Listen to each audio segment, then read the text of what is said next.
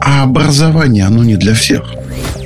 Вокруг же бегает куча народу с воплями «Ко-ко-ко, сейчас мы вас научим делать запуски через Инстаграм, через две недели будет 300 тысяч, ко-ко-ко». А люди, они слабы.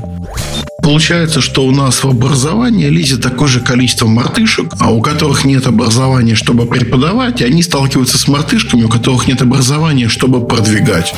Ну, возьми вот Машу Сладар. У нее дофига сейчас подписота. Она просто забила на образование и ушла заниматься своими делами. И все те люди, у которых там год назад было там по миллиону, по два, по три миллиона человек в инсте, где они сейчас? У меня нормальная планка. Вот в чем проблема-то. Привет, это подкаст «Секреты западного маркетинга» и я его ведущий Слава Лапшин, маркетолог онлайн-школ. Сегодня у меня в гостях Филипп Богачев, тренер по маркетингу и продажам с психологическим бэкграундом, мастер НЛП, тренер НЛП, магистр гипнотерапии в Кентербери, бизнес-процессы в Deloitte, психолог, MBA и это не полный список. Я учусь у Филиппа и поэтому у меня накопились к нему вопросы. Начинаем! Фил, привет, спасибо, что пришел на подкаст. Слушай, чисто технически я с кресла даже не вставал, но спасибо, что позвал. Слушай, для тех, кто, если вдруг тебя не знает, скажи, пожалуйста, такой блиц-вопрос у меня три твоих достижения в инфобизнесе, которыми ты особенно гордишься? Достижение номер один тем, что я не занимаюсь инфобизнесом. Я эту тему готов раскрыть. Мы еще с Парабеллумом, когда сидели году в 2008 общались за жизнь, он называл к себе в проект, типа как вот одним из многих. Мне уже тогда была концепция современного инфобизнеса немножко бе.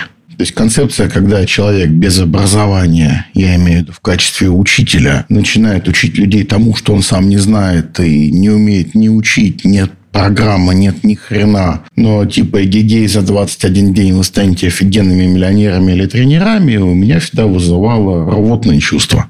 Я всегда старался говорить, что я не инфобизнесмен, хотя у нас тут типа записи тренингов продаешь, инфобизнесмен, все, свободен, да? Хочется спросить, как себя должны чувствовать ребята, которые записывали там, помнишь, аэробику Синди Кроуфорд в 80-е, тоже был инфобиз, только на видеокассетах. Я горжусь тем, что мы делаем очень много программ. То есть, у меня из частных школ, то есть не корпоративных, наверное, одна из самых больших каталожных. У меня из частных школ, которые не принадлежат корпорации, наверное, самый большой каталог программ. При этом сложно сказать сейчас. То есть, зайди на веб-тренинг, посмотри там бизнес, личка. То есть, я сейчас под рукой статистики не имею, больше 60. Причем программы я называю хотя бы там 10 уроков, которые ведет профессиональный тренер и э, которые ведет к результату. Ну, за редкими исключениями тренингов, где результата сложно достичь, всякие медитации с стресс-менеджмента, самогипноз, например.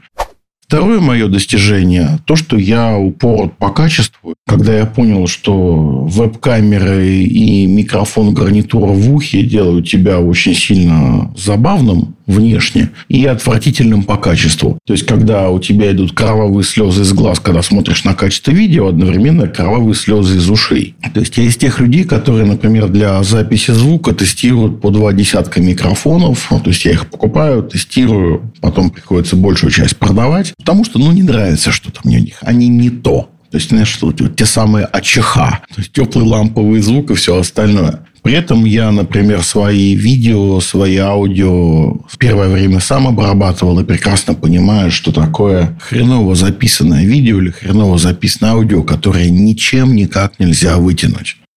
Ну и третье, чем я горжусь, качество продакшена, я имею в виду в первую очередь. Понятно, что вот сейчас там в 2022 это этим никого не удивишь, но еще там лет пять назад я вел прямые эфиры с видеокамеры, а не с вебки. Писал звук на петлю и все остальное. Да, это требовало покупки отдельных э, высокопроизводительных компьютеров, но это уже было возможно. Ну и самое главное, я горжусь тем, что все это время я иду своим путем и сохраняю свою самобытность.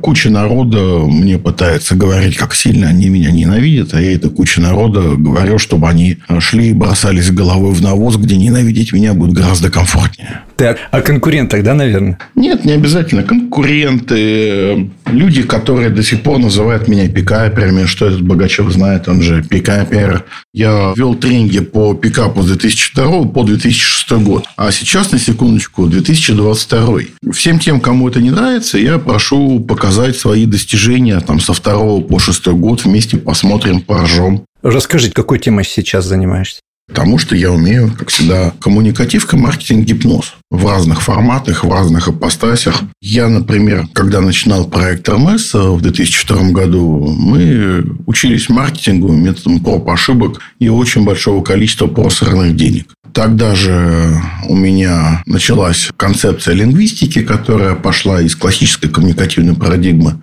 Но при этом я взял модель крайне эффективного обучения, плюс добавил, смоделировал, допилил, если так угодно, таким образом, чтобы это стало ну, тренингом, который за 8 дней дает результат, который действует 8 лет. Ничего похожего по формату на рынке я традиционно не встречал. Это как, например, тренинги по пикапу, которые до сих пор многие ведут, ну, кроме моей школы. Но я хочу спросить вот эти вот новые школы, можно ли почитать именно ваши авторские разработки, ваши методики, там, книжки ваших преподавателей, в которых есть именно ваши мысли, ваши идеи, ваши наработки? Что нового вы внесли в мир?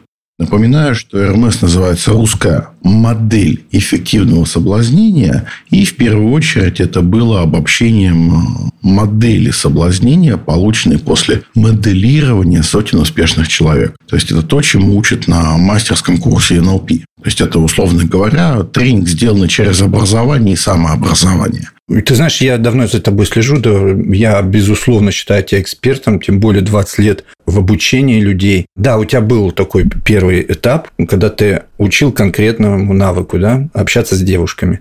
А сейчас эти же модели влияния, коммуникациям для какой аудитории конкретней? Ну, смотри, а чем маркетинг отличается от соблазнения? Вот простой тебе вопрос, как взрослому человеку, у которого есть ребенок. В принципе, одно и то же. То есть, цель просто там деньги получить, а здесь секс. Нет, нет. Получить, если ты скажешь, что цель получить ресурсы, то даже различия не получишь. Девочки занимаются маркетингом и упаковкой, а мальчики продажей и самопрезентацией. Все. То есть, как только ты это понимаешь, то разница между соблазнением и прямыми продажами не остается. Только да, когда там парни приходят учиться продажам после тренингов по соблазнению, мы говорим, что мужиков так активно трогать не надо. Не поймут. Вот и все. Ну, как бы есть э, особенности, но это не значит, что человек, который изучил коммуникативку одну, при наличии мозга и здравого смысла, не может эти же навыки применить в другом контексте. То есть, вот та самая лингвистика, мой тренинг по коммуникативке, который я начал тестировать в 2005 а запустил в 2006, та же самая лингвистика учит э, метаконтекстуальным вещам, что есть структура коммуникации, что есть общение, что есть структура продажи, есть структура презентации, есть структура общения, там, стресс-менеджмент и все вот это вот. Это все упаковано в формате крайне эффективного и местами забавного тренинга, который проходит на улице, потому что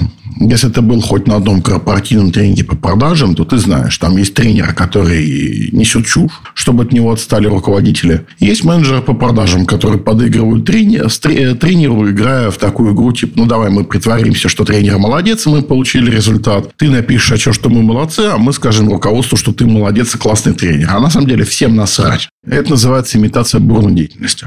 А теперь представь, что тебя берет саппорт, старший ученик, условно говоря, за жабры, ведет к поезду Москва-Питер там или Москва-Пенза. Перед посадкой в поезд забирает твой паспорт, мобильный телефон, все твои деньги, показывает проводнице твой билет и паспорт, и ты отправляешься в Пензу на три дня. Твоя задача заработать денег на обратную дорогу с помощью навыков, которые ты получил на тренинге. Есть реквизит, палочки-вонючки, но все как кришнаит. Жги. Знаешь, по опыту возвращаются все. То есть, кто автостопом, кто на самолете. Реально вот возвращаются все, кто уехал. Те, кто очко поймал, такие стали рогом, там, знаешь, как вот кошка перед раковиной, когда ее мыть собираются. Те вот результатов не добиваются. А те, кто, ну, окей, поехали, те да.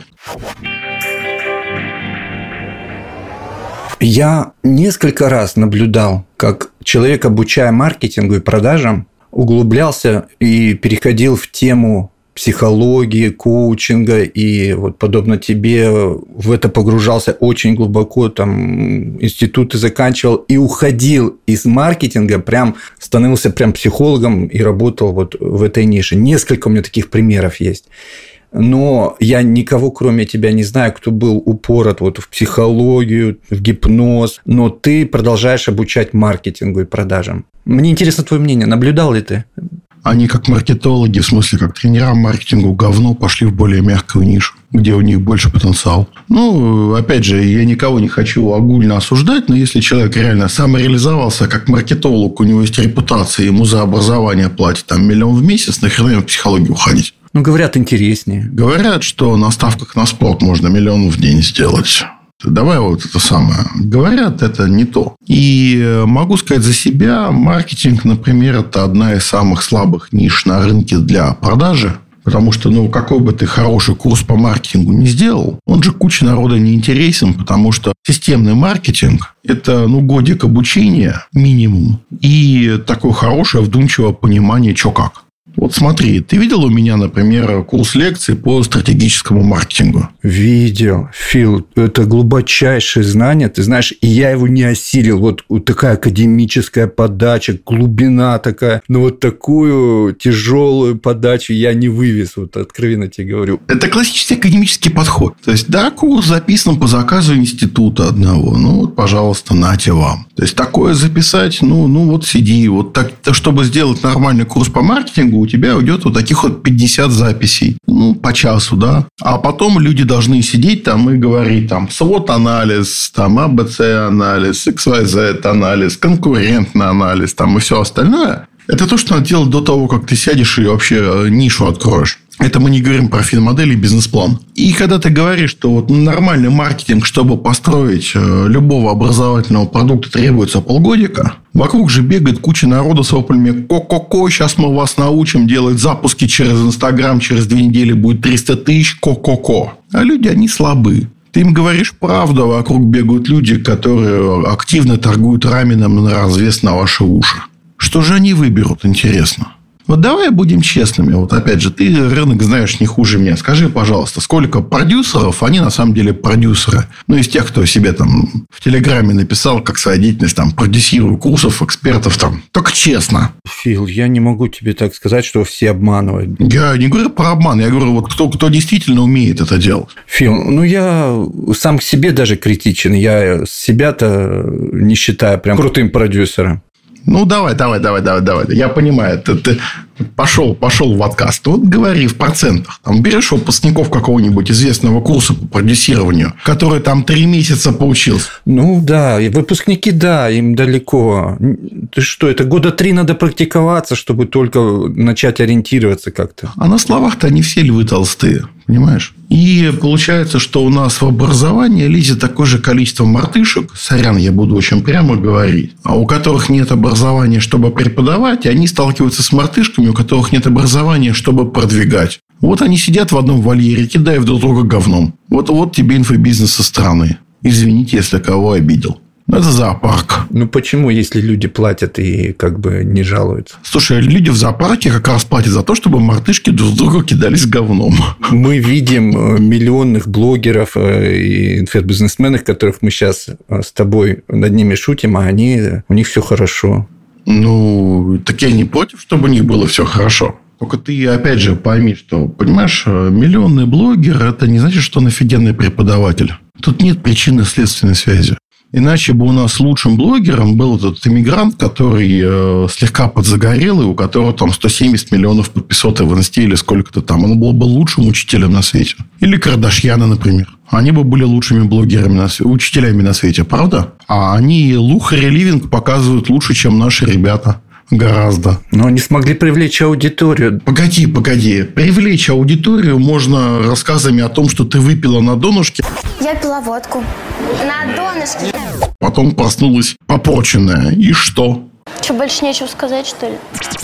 Ты путаешь хайп и э, конвертацию этого хайпа во что-нибудь полезное для общества. Ну, возьми вот Машу Сладар. У нее дофига сейчас подписота. Она просто забила на образование и ушла заниматься своими делами. Все. И ей стало скучно там вести тренинги там, ради там, 500 тысяч в месяц, там, миллиона, там, двух-трех. Обрати внимание, у нее сейчас своя жизнь, она вообще пропала из инфопространства полностью. И все те люди, у которых там год назад было там по миллиону, по два, по три миллиона человек в инсте, где они сейчас? Где они ведут? В инсте охваты упали в 10-20 раз, если не в 30 куда они свой трафик перетекали, да, у той же самой Бузовой. Давай посмотрим канал Ольги Бузовой. Сколько у нее в Телеграме людей?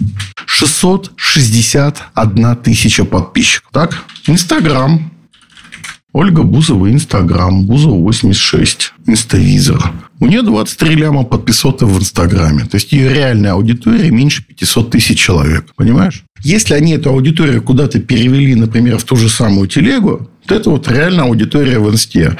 Мы не считаем арабов там и других ребят, которым пофигу на текст, им жопу побольше покажи, они счастливы. Но ты же понимаешь, что у девочек половина аудитории – это индусы и арабы, которые никак не конвертятся ни во что. Видимо, у нас с тобой разные показатели успешности, эффективности. Я говорил о тех суммах, на которые они продают, и это сложно с этим спорить. И таких людей с академическим подходом типа тебя. Я сейчас тебя прерву снова очень пошлой фразой. Какая-нибудь Джана Джеймсон сколько зарабатывает в год? Ну, набери в Яндексе Джана Джеймсон. Американская фотомодель и предприниматель. Ну, наверное, о, бывшая порноактриса, да. Слишком старая школа, я понимаю. И ты говоришь, что есть разница, что продавать, да, я тебя понимаю. Точно, точно, да, да. Ну, я тебя уверяю, что топовые порно-модели получают гораздо больше, чем топовые инфо, так сказать, модели. Я вот мягко скажу. Ты сравниваешь блогеров с порно... Ну, я считаю, что блогеры больше пользы несут. Какой? Ну, если мы говорим про Инстаграм, то там пользы нет. Фил, ну смотри, людям нужно развлечение. С этим тяжело поспорить. Порно – это тоже развлечение? А я ничего против порно не имею. Не у всех оно продолжительное. Там некоторым и пара минут хватает, но ведь развлечение же. И люди платят за это, значит. Ну, в России не очень. Люди из... Не, ты знаешь, я с тобой не спорю, мне интересно просто э, раскопать. Э, что для тебя... Ну, давай будем реалистами, да? Понимаешь, для меня есть такой хороший критерий, это сколько своих мыслей у человека в инсте. То есть, тот самый момент, когда человек нанимает себе другого человека, чтобы он вел его инсту, это автоматически делает его не блогером, а фотомоделью. Потому что своих мыслей у него в блоге нет. Я тебе это говорю как человек, у которого в ЖЖ была тысяча подписчиков, когда слово «тысячник» это было крайне круто. То есть, представь себе, что в начале 2000-х топовым блогером считался тот, на кого было подписано одна тысяча человек. И был термин «тысячник». Почему десятник? Кто сказал десятник? Тысячник. Вот кто он с этой минуты. Тысячник. Ну, это был топов за топ. И вот я вот с тех пор, в принципе, свою самооценку только улучшаю. И чтобы стать тысячником в ЖЖ, нужно было выкладывать тексты, которые люди ценили, понимали, обсуждали, и вообще в них была мысль. То есть, никаких там мира, Лена Мира, я имею в виду, тогда рядом не было, которая только на хайпе вылезла. То есть, там вот ранний ЖЖ, он был такой, за жизнь. То есть, люди с академическим советским образованием общались и обсуждали вещи, которые, ну, были важны, там, интересны и актуальны. Безусловно, были посты там на два предложения, но в целом там был весьма взрослый контент. Если помнишь, там пикап-форум начала нулевых там также было. Заходил, нет? Ну, я имею в виду, что вот мой форум, на котором было там 150 тысяч зарегистрировано людей. То есть, там лет 10 назад там народ общался совершенно иначе, чем сейчас. Сейчас народ даже поиском не пользуется, а тогда как бы, ну, поинтереснее было. Я к тому, что как бы контент для меня в первую очередь это отражение мышления человека. То есть, если ты не можешь написать статью там, на 5000 знаков, в которой есть хоть что-то, отличающееся от фразы «Ко-ко-ко, доллар падает, мы все умрем», «Ко-ко-ко, рубль падает, мы все умрем», ну и так далее, так далее, то, ну, что тебе читать? Какой ты нахер блогер? То есть, ты привлекаешь людей шок-контентом и полутрусами на полу лица, да насрать на тебя. Понимаешь, да? То есть, если мы говорим про средних блогеров, опять же, я сейчас э, просто говорю, это больная тема для меня. Тут даже не в пересказе. У них какие-то там SMM-агенты а, публикуют какую-то SMM-хрень и получают за каждый пост там по 500 рублей. А задача блогера просто, чтобы у него было как можно больше подписок, а он получал как можно больше денег за промо-сторис. Все. Какой это нахер блогер? То есть, для меня блогер – это человек, который что-то свое. Слушай, ну, справляется? То есть, задачи достигают они свои? Да, блин, ну, дружище. Пойми, что мы сейчас не про задачи говорим. Мы говорим сейчас о том, что 90% блогеров э, имеют 90% аудитории. А 90% аудитории – это IQ даже не 120 и не 110 а близко к 90. Я сейчас не говорю, что все вокруг тупые, а я гений. Я говорю, что средний человек, он, в принципе, ну, не сильно интеллектуально развит. В среднем по стране, я имею в виду. Как бы, ну, средний человек, он, он средний, да? Ну, поэтому блогеры находят свою аудиторию, добиваются своих целей. Да, да. И людям надо показывать либо лухари, там, как это делает там академик или Вилса, угу либо должен быть какой-то жесткий трэш-контент, как у Лены Мира, либо это должна быть э, какая-то там промежуточная вещь, ну, там, типа не магия, но она долго не протянула, как ты понимаешь. Угу. Хотя они ближе к трэшу были, чем к лухаре. Ну что, у тебя либо лухари, либо трэш. А вот люди, которые несут доброе вечно, я сейчас не про себя, я матершинник, э, женщин трахал без, без брака, и вообще фу-фу-фу, не дружите со мной. Я про вот цвет нации. Не то, что я, вот цвет нации, да, нормальный цвет нации. Ну, что они? То есть, ты либо уходишь... Э, ну, помнишь э, Виктора Олеговича Пелевина, да? Кто не будет работать пидорасом у клоунов, кто будет работать клоуном у пидораса, это тот же самый мелкий прайс. Пелевин – это реально светоч мысли наш. То есть, у него вот, что не книга, то наоборот цитат. Фил, смотри, э, в наше время, я понимаю, 20 лет назад в ЖЖ э, не было контента столько, сколько сейчас. Но сейчас разве можно что-то уникальное, ну, скажем так, написать? Не все ли уже написано? А при чем тут уникальное? Я сейчас э, тебе очень философский вопрос задам. Сколько существует сюжетов произведений? Я не помню. Ну, там до 20, возможно. Фишка в том, что сюжетов, если мы говорим по классике, их там буквально 6. А если мы говорим про расширенный вариант, их до 40. Там история Золушки – это классический сюжет, который рассказывают тысячи раз миллионы авторов. Понимаешь? Есть обратный сюжет из «Князи в грязи». Тоже много раз это было. Есть там путь героя, Икар, например, да, где там упал и разбился. Все эти истории, они все те же самые. И нам не жалко слушать эти истории, потому что вся мировая мифология – те же самые там два десятка сюжетов. Хочешь про всемирный потоп, почитай там в 15 разных религиях. Хочешь там про ребенка, которого спасли и пустили там на корзинке по воде, а потом подняли, он стал приемным сыном царя. Это хочешь в Торе есть, хочешь там в индийской мифологии тот же самый сюжет есть. Хочешь историю о том, как была девушка, ее там знатный вельможа сделал женой и через тернии к звездам. Это есть и в Махабхаратхе такая история, и у Ганса Христиана Андерсона «Золушка» называется. Почему нам не, не смотреть одни и те же истории? Этим историям там по пять тысяч лет. Это одно и то же. Почему? Меняется контекст, антураж, там, внешний вид, язык. Ну, вот эти СММщики и меняют антуражи, и пересказывают. Но фишка в том, что мышление – это несколько больше, чем э, написать какую-то ерунду, чтобы написать какую-нибудь ерунду. Потому что у любого текста есть как минимум преамбула, фабула и катарсис. То есть, грубо говоря, подводка, соль и к чему должен прийти человек. А в рамках инстаграмного поста ты это хрен раскроешь. Круто, вот сейчас ты затронул, что фабула и катарсис в конце. И ты считаешь, что ну, мало кто умеет это делать, то есть ну, истории рассказывать хорошо или к чему? Ну, слушай, давай так вот. У меня есть пост классический, да, обращение к серой говнистой массе. Читал его? Нет. Давай так, предыстория, преамбула, да? У меня есть тренинг лингвистика. На тренинге лингвистика есть э, классическое задание сделать холивар в сети. Но холивар – это как э, умение э, вызывать у людей эмоции, да? То есть, холивар, он безобидный может быть. То есть, люди могут сраться с глубоким уважением друг к другу. Народ такой, блин, как можно сделать холивар? Это же невозможно. Там вот это вот все. Я сказал, что, ребят, слушайте, у меня есть опыт. Я в одном женском онлайн-журнале крупном по заданию главного редактора летом делал развлечения. Она говорит, у нас тут летом все тухло, не хотите ли вы там это самое поджечь пердаки? Я говорю, вы по адресу. Сколько нужно статей? Она такая, штук пять. Я говорю, хорошо. Ну, и первая моя статья была о том, что женщина не умеет водить, понимаешь, да? Машину. Там вторая моя статья была о том, что все женщины продажные. Абсолютно все, как бы они там себя не называли. И пара других. Слушай, после там тысячи комментариев в каждой статье, там начался трэш угар Содома Гамура. Ну, и как ты понимаешь, э, вот тебе обращение к сероговнистом массе, я тебе ссылку скинул. 2009 год. ЖЖ.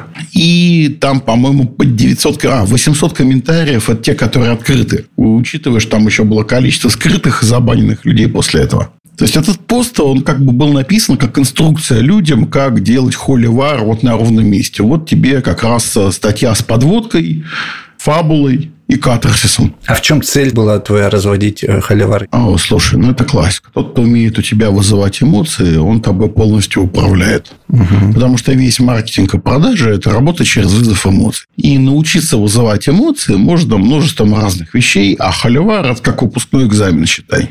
Я сейчас понял теперь твою точку зрения. И она мне близка, да. Ну, я для наших слушателей, может быть, резюмирую, подведу, как я тебя услышал. Да, конечно. Важно умение создавать контент, который вызывает эмоции, который привлекает внимание, не оставляет равнодушным, и это умеют делать немногие. Фил, ну вот э, я сейчас не до конца понимаю. Однако вот эти все блогеры, которых ну, ты не лицеприятно отзываешься, они же наоборот привлекают аудиторию. То есть у них все нормально с этим? Ну, кроме холивар, есть же еще другие типы контента. Например, образовательный, например, обзорный. Но давай вернемся снова к кино. Да? Самый простой жанр – это написать обзор на фильм, который ты посмотрел. Ведь по большому счету фильм мы идем не за историей. История та же самая, сюжет одинаковый. Мы смотрим на реализацию истории. Как актеры отыграли невербальником, там, как режиссер срежиссировал, как камера там объезжает все это, как эффекты добавили. Понимаешь? История это сурово та же самая. Любой боевик – это история о месте, где плохой человек убил одного человека, а хороший убил двухсот. Угу. Да, но сопереживаешь, что ты почему-то хорошему герою, хотя формально на, на нем э, тело гораздо больше тянет на пожизненное. История про самосуд, которая тоже является нарушением уголовного кодекса. Вот. Но вот это вот все, то есть, как эту эмоцию вызвали, как сделали экспозицию, какой вот э, смысл во всем этом был. Тот же самый «Аватар» – это полностью пересказка Покахонтас который пересказка еще 20 других сюжетов. Он просто по-другому снят. И потому что этот аватар снят по-другому, он смотрится классно. Я тебе даже больше скажу. Одно и то же произведение можно экранизировать больше ста раз. Возьми «Три мушкетера» или «Графа Монте-Кристо». У каждого из этих произведений больше ста экранизаций в полном метре, понимаешь? И что как-то это хуже стало, что ли? Просто люди вносят что-то свое там. Каждый исполнитель э, Бетховена играет его по-своему. Лисица по-своему играет, Кемф по-своему это играет, там кто-то еще по-своему. Но это не значит, что все остальные плохие, а этот хороший. У каждого своя интерпретация классики. Ну, так, простите, интерпретация где? То есть, вот эта фраза, типа, я хорошо попарилась, смотрите, как в баньке классно отдыхать с друзьями, а вы как проводите выходные, и жопа на весь экран. Это что, прости? Интерпретация чего? Какой истории? Не, я пытаюсь с того, что ты выдаешь, сформировать в голове твое понимание. Ты ценишь авторский контент, а когда эксперт создает свою методику, ты ценишь, когда у него есть свой объемный взгляд, не просто там вот э, жопу показать, да, спорной. Это э, работа тренером, это еще больше важно. Тебе серьезно говорю, в работе тренера это архиважно. Потому что вот эта методика, которую ввел Парабеллум, прочитайте пять книг и перескажите, я его за это готов выкопать из могилы, убить и закопать снова. Понимаешь? Он испортил рынок весь. Расскажи, почему? Я вот не могу согласиться с тобой до конца. Если людям это нравится, если они за это платят, Получается, ты стоишь в стороне и хаешь вот то, что работает. В смысле стою в стороне? Я член этого рынка, и я ортодоксальный член этого рынка. То есть я человек, который говорит, что без э, понимания, как обучаются люди, то есть ты сам андрогоники, не лезьте в образование никогда без понимания хотя бы базовых э, педагогических принципов, без понимания, как люди меняются, как у них происходит формирование новых привычек, без всего этого не лезьте в образование. Ну, потому что вы не учите людей, а калечите. Так в чем калечить? Ну, тысячи блогеров обучают, ну, экспертов, им платят деньги, все довольны. Давай так. Ты смотрел офигенный курс по деньгам от Гусейна Гасанова? Я слышал про него. Ну, а что? Купи посмотри, недорогой, 5 тысяч стоит всего. Он тебя научит деньгами управлять читать. То есть там настолько видно, что чувак читает по телесуфлеру то, что вообще к нему отношения не имеет. Ну, это крайность, Фил. Почему крайность? Так остальные делают так же почти. Ну, это да, это мусор. Я сейчас не конкретно о Гусейне. Ну, давай, мы сейчас не про Гусейна, да, а про его тренинг. Да. Хотя... такие низкокачественные продукты, они отходят в прошлое, и я это наблюдаю. Да что вы говорите, а сколько миллионов Гусейн заработал на своем продукте? А вот тебе блогер, которого ты так уважаешь. Вот он сделал курс, вот он его продал на там несколько десятков тысяч человек. И сам говоришь, что это мусор. Прости, у тебя ничего не противоречит друг другу? Просто я этого мусора вижу по ходу своей работы гораздо больше, чем, наверное, ты. Вот у меня вот такие люди не вызывают ни малейшего уважения, ни малейшего признания. То есть, как блогер, как человек, который раскрутил свой Инстаграм, там никаких претензий к нему нету. Мне на него по барабану он мне никак не мешает. Но как человек, который лезет в образование, вот это пиздец. Потому что он э, вообще не понимает, о чем он говорит. Он читает текст, написанный непонятно кем, непонятно как. Это абсолютно низкокачественный навоз информационный. Просто его покупают очень много людей, и у них складывается впечатление, что на рынке у всех так. У всех. А я не хочу, чтобы про меня думали, что я на таком же уровне работаю. Фил, я тебя понял. У тебя очень высокая планка качества образовательного продукта. Я теперь понял твою позицию. И у меня эта планка, потому что я 10 лет учился писать тренинги, понимаешь? И я тебе скажу, что у меня, чтобы стать тренером в моем проекте, надо было два года тренироваться у меня лично. И проходили это, ой, как не все. Вот ты Филатову видел в работе? Иру Филатову. Нет. Но она же там э, часть по продаже ведет в клубе, например, там все остальное. Ну, грубо говоря, чтобы научить тренера, нужно два года его учить э, лицом к лицу, там, на подаван и наставник. Причем в формате вот ты ведешь кусочек, а теперь давай э, я тебе расскажу, что можно делать лучше. И вот реально я ездил со вторым тренером по всей стране, и мы их учили. А потом всегда молишься, чтобы когда человек поехал вести группу в первый раз, он ничего не запорол, потому что это минус группа, а то и минус город. И это каждый раз риск, потому что человека учишь до тех пор, пока вот не веришь, что он в одиночку справится. И мало кто может вот этот уровень подготовки пройти и э, ну, освоить. Назвать себя тренером может каждый, быть тренером может не каждый. Представь, что да, ты хорошо выглядящий бодибилдер, но хорошо ли ты подготовишь другого бодибилдера? Если мы, конечно, сейчас не про гомо-видео говорим. Поэтому у тебя такие жесткие проверки были в полевых условиях, поэтому и к себе ты так, и продукты у тебя такие академические. Ну, то есть у тебя высокая планка, я тебя понял сейчас. У меня нормальная планка. Вот в чем проблема-то. У остальных низко. Просто смотри, люди, которые работают по классической модели написания тренингов, их на рынке два десятка человек. Это как вот меня спрашивают, где найти хорошего методиста? Я говорю, их на рынке 10 человек, и у 10 из них нет потребности в новых деньгах. Ко мне пишут там люди, Фил, там, а сколько стоит, чтобы ты написал тренинг? Я говорю, ну, от трех миллионов я готов говорить. Народ, ты что, охерел? Я говорю, а сколько лет существует РМС? Сколько он людям э, принес славы, почета? Там или лингвистика та же самая. Мы говорим о тренинге, который работает в 15 там, странах на протяжении 15 лет и приносит эффект, несмотря ни на что. Вот это я называю тренингом. Вне зависимости от погодных условий, культурных условий, там, революции, там, все остальное. По барабану, понимаешь? Вот это тренинг. Я не говорю, что там стопроцентная эффективность этого не бывает, но тренинг – это когда так. А когда перед камерой э, зачитываешь с экрана текст, при этом текст написан на презентации, и ты в уголочке на 16 FPS, и если поставить там фотографию, никто ничего не поймет, это не тренинг. Это говно. И по качеству, и по контенту обычно. Я радикальный человек. Не можешь делать тренинги, иди ищи себя в другом месте, где угодно. Мне по барабану.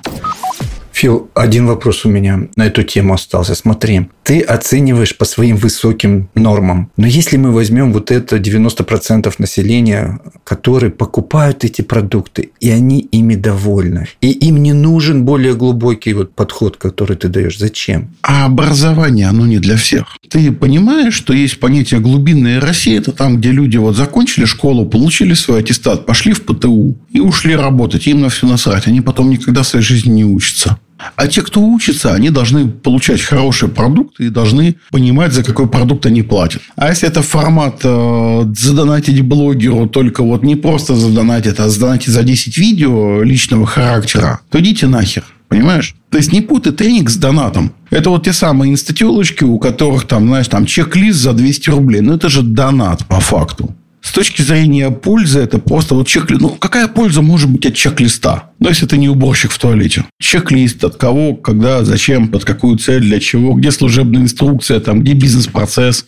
Нет, просто чек-лист, понимаешь, да? Когда говорят, Фил, посмотри сайт, мои друзья, мои коллеги говорят, а можно ТЗ показать, чтобы было понятно, на что смотреть? Это не мои слова. Это пасечник так и жжет всегда. И от него очень быстро отстает с фразой «посмотри сайт», понимаешь? Здесь то же самое. Фил, посмотри тренинг. Я говорю, ну, супервизия там от полумиллиона, я готов его смотреть. Народ такой, в смысле? Я такой, а ты что хочешь, чтобы я тебе за тренинг платил, а потом еще развернутый отзыв давал? Почему ты решил, что мне это, во-первых, интересно, во-вторых, я буду на это время тратить? То есть, есть понятие супервизии, есть понятие написания программы. То есть, пока у тебя э, наша программа тренинга это не 20 листов текста, можешь ко мне даже не подходить, за посмотреть. Насколько было 20 лет назад проще продавать или сложнее, чем сейчас обучение? Я же тоже вырос, поэтому для меня все так же. То есть, если человек за 20 лет не развил свои навыки по продажам и маркетингу, работая в этой сфере, то что он здесь делает? Сложнее ли сейчас? Потому что, с одной стороны, люди как бы стали больше знакомы вообще, что есть такое образовательные продукты, их можно через интернет покупать в том числе. Аудитория стала более образованной в этом плане. А с другой стороны, конкуренция выросла за 20 лет. Погоди, а 20 лет чем другие занимались? То есть, знаешь, это традиционный прикол, типа, вот как там делать 1 миллион с одного поста в ВК. Там. Я пишу, делаю э, подробную инструкцию, народ. Но у тебя же вот в ВК раскачанный, ну, вы тоже раскачаете. В чем проблема? Ну, ты личный бренд свой раскачал, дай бог. То есть, я думаю, что к тебе очередь. Надо регулярно постить контент. Много лет подряд. Да. И что? Вот к вопросу о контенте, понимаешь? Ну, сейчас на холодную аудиторию дали рекламу, привели на вебинар, продали без контента, без ничего. Да, да, да, да, да. А потом 18 раз за ночь с женой, конечно. Знаем мы эти сказочки. Только вот на вебинар доходимость 10%, а конверсия на вебинаре 2, и всем как-то чё-чё. Эта модель отходит в прошлое, да. Дело не в модели, а в том, что как бы народ не умеет продавать. Они продавали, потому что был дешевый трафик. А теперь трафик стоит как в Штатах. Да. Все. Именно. На Западе подписотов стоит по 10 долларов. И вот по 10 долларов тебе очень дорого быть долбоебом. А по 50 центов быть долбоебом не так накладно. Я не понимаю, как бы, что мы обсуждаем. И как сейчас, в наше время, тем, кто сейчас хочет начать, как им действовать, чтобы ты посоветовал? Я бы предложил им хорошо кончить и забыть об этой мысли. Почему? Ну, давай так. Если нужен более развернутый ответ. Если у вас нет 5 миллионов, чтобы войти в образовательный рынок, идите на работу. Насколько? Ну, если с малого начинать. Ну, я тебе про малое говорю. Каждый день постить контент, развивать ВК. Да, и что? Во-первых, я пощу не каждый день. Ну, ладно, ты постишь контент, развиваешь ВК. Дальше. Дальше тебе нужно пойти э, какое-нибудь базовое образование по написанию тренингов. Базовое. Да, согласен. Ну, полгодика и 300 тысяч. Причем я не знаю, где сейчас это пройти, но вот мои прикидки примерно такие. Дальше ты пишешь тренинг и проверяешь его на боевой группе и улучшаешь. Там первые два-три потока ты делаешь из друзей и фанатов. Бесплатно. А потом ты идешь в студию, записываешь тренинг. Если ты э, упоротый, то у тебя тренинг будет там 30, 40, 50 уроков. Это полмиллиона на продакшн. Только на записи, на монтаж в студии. Это ты со своими высокими требованиями. Нет, я говорю про те требования, которые уже нормальные. К счастью, теперь уже никто не будет платить по 20 тысяч за видео, записанное на веб-камеру. И я очень этому рад. Круто сказал, согласен. Потому что это неуважение к людям так работать. То есть, когда говорят, что для того, чтобы учить, достаточно купить там Logitech 910, я говорю, поставь ее в толчке, вот как было показано недавно в пацанах, да, и веди стримы, где ты всем на лицо срешь. Вот для этого этой камеры достаточно. А для обучения нет. Подход-то другой, что сейчас видеокамера для трансляции, да, стоит 100 тысяч. Это что, дорого, что ли? Это как iPhone. То есть, на iPhone у тебя деньги есть, а на видеокамеру у тебя деньги нет. Только с iPhone ты не зарабатываешь, а видеокамера – это средство производства контента. Ну, сорян, как бы. Может, у тебя мозги не в том месте находятся. Они у тебя все в телефон ушли. Там хороший микрофон. Ну, вот. Как тебе, кстати, качество звука у меня сейчас? Очень хорошее. 15 тысяч микрофон нормальный. Все, ничего больше. Это не какие-то космические деньги. Это просто вот э, USB микрофон, который у меня вот для стримов стоит специально. Ну, плюс э, рабочий компьютер. В итоге у тебя домашнего железа там со светом требуется там, ну, на 300 тысяч. Компьютер, видеокамера, микрофон, свет. Это что, дофига? Ну, по-честному. Это все в кредит можно взять, если ты такой специалист хороший. Видеокарты сейчас сильно подешевели. Никто от тебя там 300 тысяч за видяху не просит. Вот там, ну, монтаж, там аудио, продакшн, ну, куча обучающих видео бесплатных на Ютубе, как это делать. Разберешься. Все. Вот у тебя техника, вот у тебя образование. А дальше у тебя уходит 2 миллиона на маркетинг, чтобы понять, как эта вся херня взлетает. Да, это ты, конечно, по, по верхней планке называешь. По нижней, дорогой мой, по нижней. Но это, понимаешь, это вопрос. Мы делаем школу, либо мы делаем специалиста, который э, самозанятый. Вот простой вопрос для тебя. Ну, достаточно самозанято, много. Вот я же говорю, те, кто начинает. Так, а амбиции ваши где? Если, давай так, вот те, кто начинает, какая у них амбиция с точки зрения месячного дохода? Фил, ну, человеку хотя бы сначала выйти на 100 тысяч, потом на 500. Цифра, цифра 100 тысяч. Чтобы ты понимал, 100 тысяч в Москве получает кальянчик в очень херовой кальянной. Если амбиции у человека зарабатывать как у кальянщика... Когда начинает. Так у начинающего кальянщика, я тебе так и говорю. Только учиться на кальянщика сильно проще. И видео делать не надо, там, и посты вести в ВК тоже не нужно. Если у человека амбиции по доходу, как у кальянщика, пускай идет работать кальянщиком. И не путает рынок. Это, знаешь, это вот Согласен. почему нет вопроса, как стать автодилером с минимальными затратами? Почему такого вопроса не возникает? Как стать автодилером и получать 100 тысяч в месяц? Ну, ведь как же, классная же тема, так? А что, вот я строю автоцентр, сервис-центр, загоняю машины и получаю 100 тысяч в месяц. Почему ни у кого таких амбиций гигантских нет? А вот в образовательном рынке вот 100 тысяч – это абсолютно нормально. Нет, нихуя, блядь, ненормально. Фил, ну есть же, э, как они в Америке называются словом, креаторы, ну творцы, они там что-то делают, продают и сотку там. В Твиче, например, нормальный креатор получает 20-30 тысяч долларов в месяц за счет рекламы, интеграции и всего остального. Это работа. Это, на секундочку, по американским меркам 250 тысяч в год. Это уровень очень хорошего специалиста. И обрати внимание, вот эти вот креаторы на Твиче, они что, блядь, на вебку Logitech 910 ведут стримы? У них камера, у них атмосфера, у них видео, у них звук на высочайшем уровне для стримов. Они на этом зарабатывают. Почему у человека, который играет в игрушки, качество видео больше, чем у профессионала, который говорит, как зарабатывать деньги? У вас там в голове ни у кого там мозг очередную коробку не бьется после такого? Или у вас там все заполнено водой, поэтому сотрясений не будет? Ну, реально, вот открой Twitch, там топовые стримеры, как выглядят. Да-да-да, да, я понимаю, конечно. Там картинка уровня телевидения. Ну, а когда я говорю, что на такой картинке вести надо всем абсолютно, а не только тем, кто сиськи вываливает на весь экран. Э, в смысле, показывает, как в игрушки играть. Я понял, Фил. Вести обучающие продукты в качестве хуже, чем телочки, которые играют в онлайн-игры, это позор. Всегда ценились люди трех категорий. Это врачи, это учителя, и это священники, условно говоря. То есть, люди, которые пользу приносили. Только священник еще утешение приносил, я говорю, по нормального сельского, а не про папа и епископа. И врач, и учитель всегда были людьми э, высочайшего уровня. То есть, это были интеллигенты интеллигенты. Понимаешь? Не актеры, там, не э, клоуны. Они развлекали. А эти занимались развитием. И у нас почему-то люди, которые занимаются развлечением, стали в массовом сознании теми же людьми, которые отвечают за развитие духовное и э, нравственное людей. У вас там, еще раз говорю, в голове ничего не бьется после этого. Вот у меня бьется. Потому что люди, которые развлекают, они должны развлекать, а не быть президентами. А люди, которые занимаются развитием людей, должны заниматься развитием людей. У них должно быть обеспечено и будущее, и аудитория, и еда быть, и все должно быть хорошо. А у нас почему-то наоборот. Почему профессор в Лиге Плюща получает миллион долларов в год? Потому что быть профессором в Лиге Плюща – это э, крайне престижно. Ему платят столько, чтобы ему на все хватало. Это очень уважаемый человек. Ни у кого даже мысли нет дать ему взятку. Потому что взятка если об этом узнают, это, во-первых, уголовка в Штатах, а во-вторых, его увольняют из института. Это какую надо дать взятку, чтобы человек отказался от всего своего будущего с такими доходами? Ответь мне. Фил, да я не знаю, почему в других странах так, а у нас так. Я не знаю. Ну, я тоже не знаю, но это же не повод нам с тобой быть дебилушками. Да, это точно. Как я и начинал наш стрим, я радикальный такой, знаешь, вот ортодокс. Я тебя хочу поблагодарить за то, что поделился своим видением старой школы такой основательной. Этого сейчас, наверное, действительно не хватает многим. Все, давай. Рад был пообщаться. Всем твоим зрителям привет. Подписывайтесь на мой YouTube-канал. Все, пока-пока.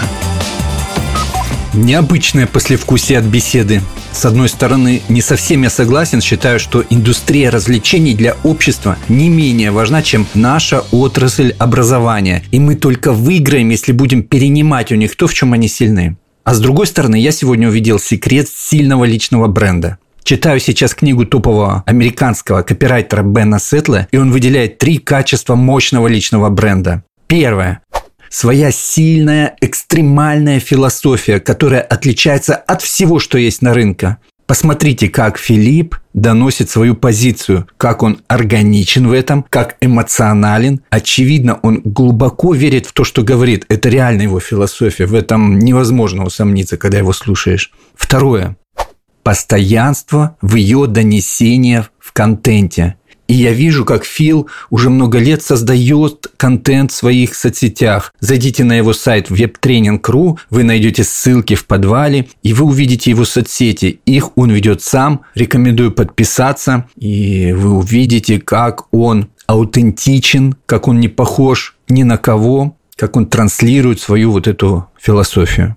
И третье – отсутствие нужды. По Бену Сетлу аудитория это чувствует и расценивает как слабость. И я вижу, когда Фил говорит, что образование не для большинства, что оно для единиц, он четко отфильтровывает свою аудиторию, в том числе стоимостью своих продуктов и услуг, и обращается именно к своей аудитории.